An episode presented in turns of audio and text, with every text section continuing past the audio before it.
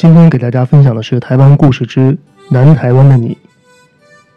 一个看似普通再普通不过的老者，一边连接着两岸分割数十载的故事，而另一边则连接着一些相当令人瞩目的政坛要员。在很多人看来，这种关系和背景，完全可以在这个现实的时代，带来足以炫耀很久的资本，或许还有一些现实的利益。可是，在几十年的日子里，你那么低调、小心翼翼的生活，尽一个普通人的本分，在南台湾的一所学校，过着再普通不过的日子。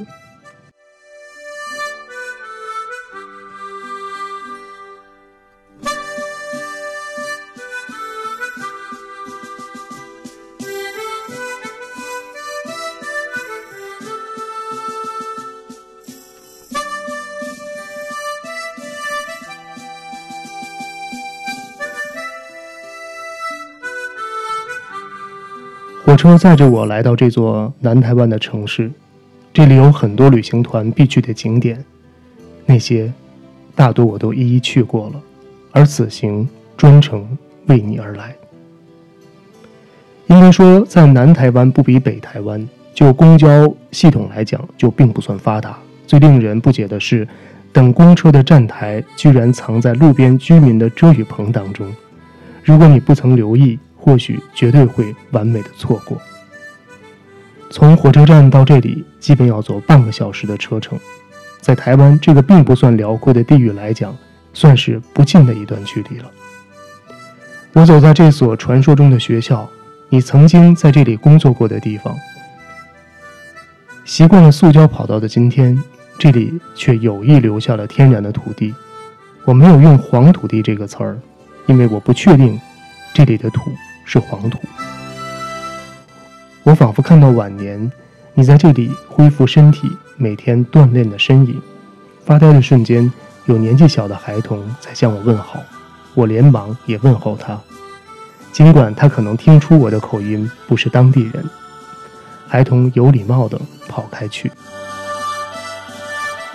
这是一个周末，学校里大多数的班级都在周末的休假当中，显得这个学校。异常安静，在楼道间穿行，仿佛与你擦肩而过。我大都能够理解，这似乎像极了你几十年间安静的生活。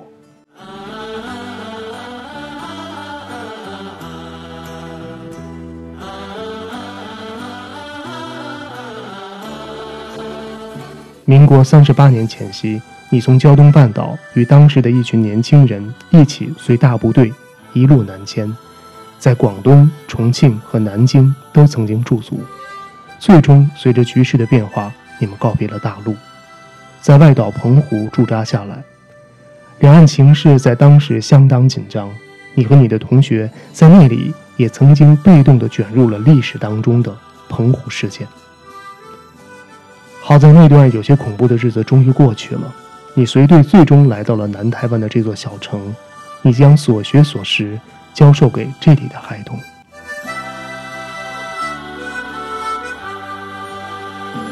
只是你很少提及你远在大陆的亲人，直到退休，身边有些消息灵通的人士打听到你的一些背景，你都一再否认。你低调的生活处事，不希望给你的亲人造成任何好的或者不好的影响。我为了印证这一点，特意到这所学校旁边开了几十年的小店。跟老板提及你，他们都表示并不了解。事实上，你曾经回过大陆，在你的至亲离世时，你也曾经与亲人在台北低调的见面，只是碍于一些现实的情况，你无法将这些分享给其他人。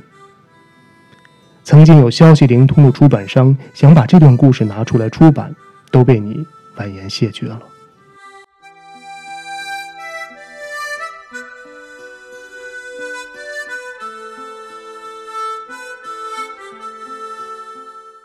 你本想一直低调的保持到离世，可是有些消息还是不胫而走，各种知名人士纷纷前来告别。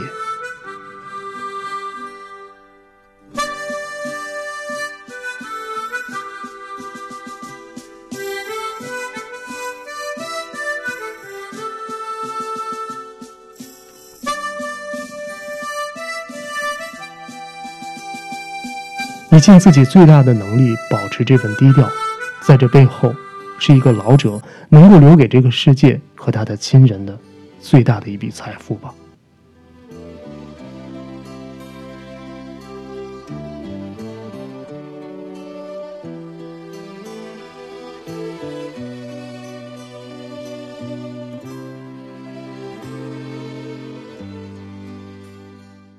从胶东半岛到南台湾，大陆的亲人很少知道，年少就背井离乡的你，那些时光是怎样的一段过往。即使在两岸和平的当下和之前的很多年，你也用你的低调回应外界的种种好奇。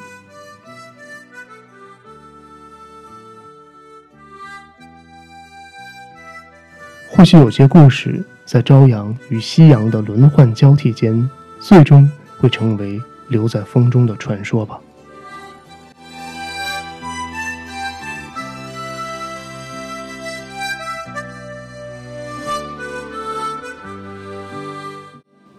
车离你越来越远，回望这座学校，不知道当这些渐渐暮年的故事的主角淡出我们的视野之后，有谁还会记得两岸间那些真切的、曾经撕心裂肺的过去？希望我们的人生当中，不再重复他们的故事。你的岁月是我未完成的路，回头千里尘烟凌乱的脚步，目送往事孤雁飞向深秋处，我的心还空白，多年停不住。啊这段旅途，惊花万千，坎坷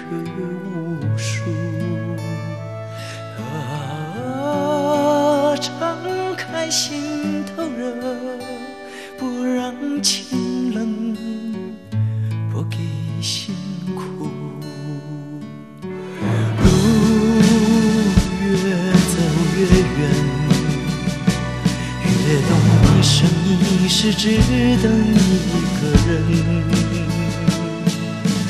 梦越久越真，我的心没有灰尘。